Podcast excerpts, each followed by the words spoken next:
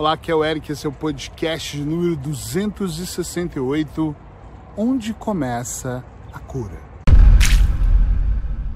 Essa é uma palavra difícil muitas vezes. Quem é meu cliente estiver me ouvindo, me vendo, sabe que eu não gosto muito da palavra cura, mas eu entendo aqui o significado dela e queria falar um pouco sobre isso.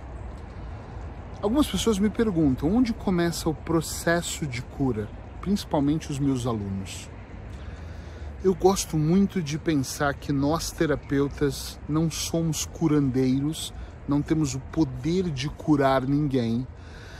E o que nós fazemos no nosso dia a dia é conduzir as pessoas para que elas possam fazer uma reflexão mais profunda, para que elas possam se distrair menos e aumentar a sua atenção sobre o seu corpo, sobre o que falam, como elas se ouvem.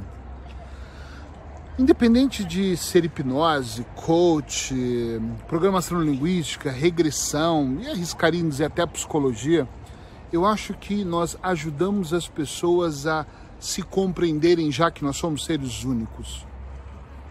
Mas todas as vezes que eu parei para pensar sobre cura e que eu tive o pensamento de quando a cura começa, como é que eu sei que aquele meu cliente está se curando?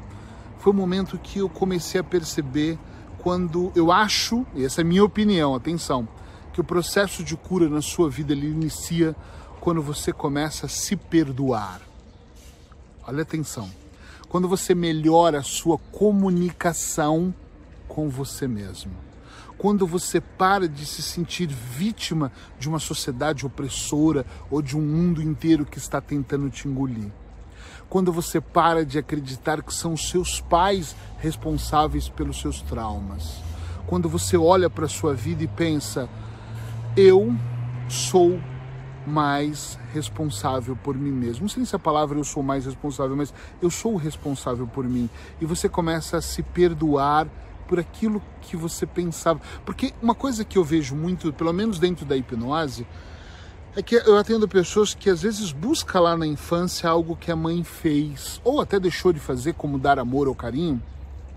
E essa pessoa ela entra num conflito interno onde ela culpa a mamãe por aquilo que falta de amor que você não me deu e ao mesmo tempo ela se sente culpada por culpar a mãe. Entende o que eu quero dizer? Sim ou não?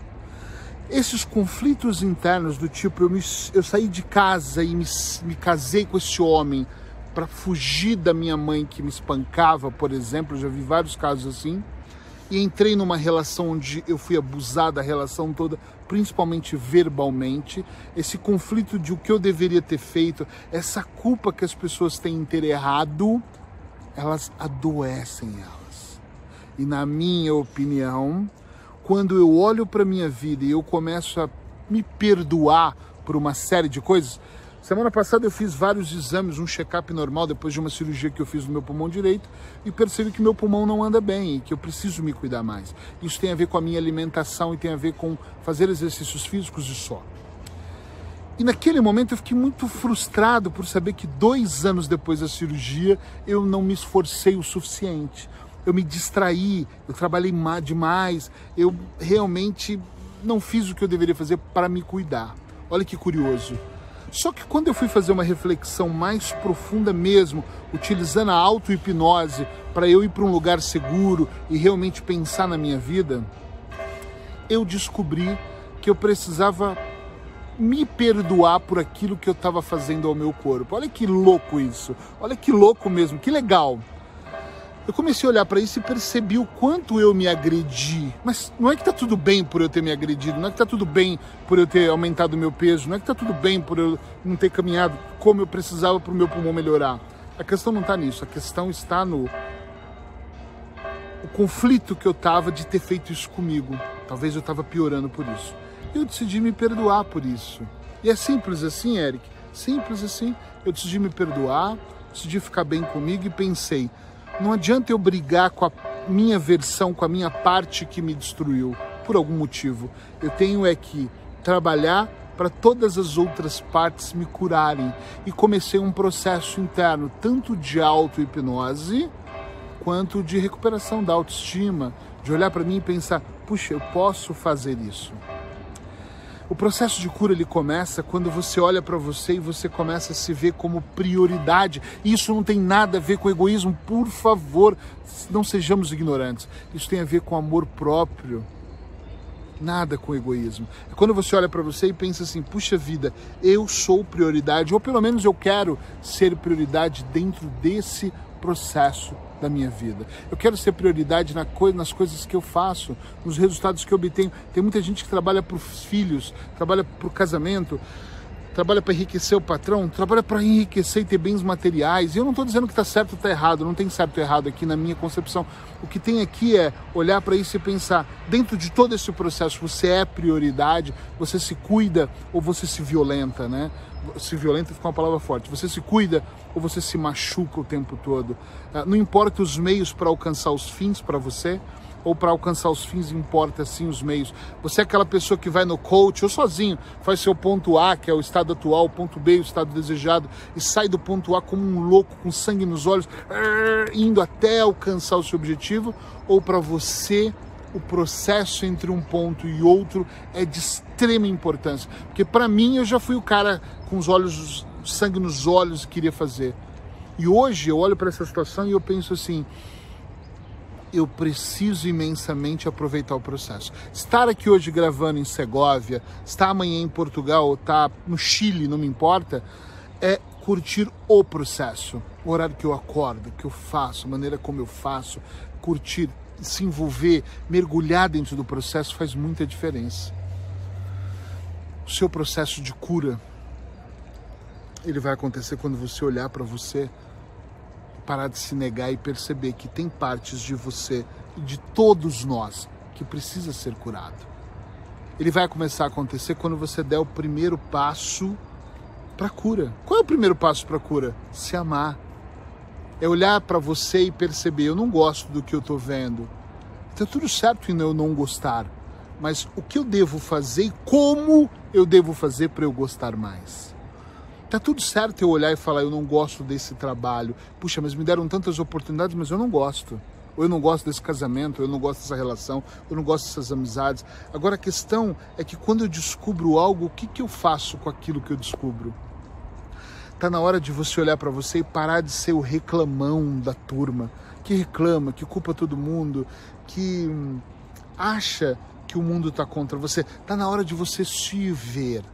Porque às vezes você se olha, mas não se vê. Ou às vezes você se vê e não se enxerga. Sabe quando eu olho para mim, arrumo meu cabelo, vejo a minha barba e saio, mas eu não olho para os meus olhos e, e vejo a minha alma. Muitas pessoas nos dias de hoje, eu acho que já há muito tempo isso, mas nos dias de hoje estão vivendo um dia de cada vez. Tipo, vão vivendo no automático da vida, presos a uma série de crenças e conceitos e elas não conseguem observar de verdade a vida. Elas não conseguem observar aquilo que é bom para elas e aquilo que é menos bom. Elas não conseguem se permitir. Será que você vem fazendo processos no seu dia a dia que contribuem para você adoecer, como ter raiva de pessoas, ter raiva do sistema, um, aumentar a sua ansiedade, comer de maneira errada, pensar de maneira errada. E o que é certo e errado é para cada um, tá? Uh, mas pensar de maneira errada é você ser negativo, é você pensar mal de todo mundo, é julgar as pessoas. Será que você não tem adoecido no dia a dia? Porque tudo que faz você não se libertar, não faz você pensar de maneira positiva, pode te adoecer. Pensa um pouco sobre isso pensa, vale a pena você pensar se aquilo que você tem fazendo. Eu gravei um podcast agora falando sobre o brilho nos olhos, né? Você deve ter visto ontem, se não viu, procura lá. Será que quando você olha para isso, você observa que você tem brilho nos olhos ou não, entende? É isso que é muito legal. É você observar e perceber se aquilo que você vem fazendo no seu dia a dia está congruente com o processo de se sentir melhor e que esse processo de se sentir melhor vai te levar finalmente à cura. A cura dos seus maus, a cura do seu corpo, a cura dos seus pensamentos, a cura do amor, a cura que você quiser. Uma coisa é certa, onde tem amor sempre existe processo de cura. Onde nós colocamos amor sempre existe. Agora onde tem raiva, tristeza, ódio, mágoa, eu acho que sempre tem um ambiente, um recipiente que vai ali trazer a escuridão, vai trazer a doença. Então olha para você, e sabe onde começa o processo de cura? Quando você decide se curar. Ou seja, você não está se negando, você olha e fala: Ih, tem algo que não está bem, eu preciso me curar. Aí todo o processo começa. Fica bem, até amanhã. Amanhã eu tô aqui de novo.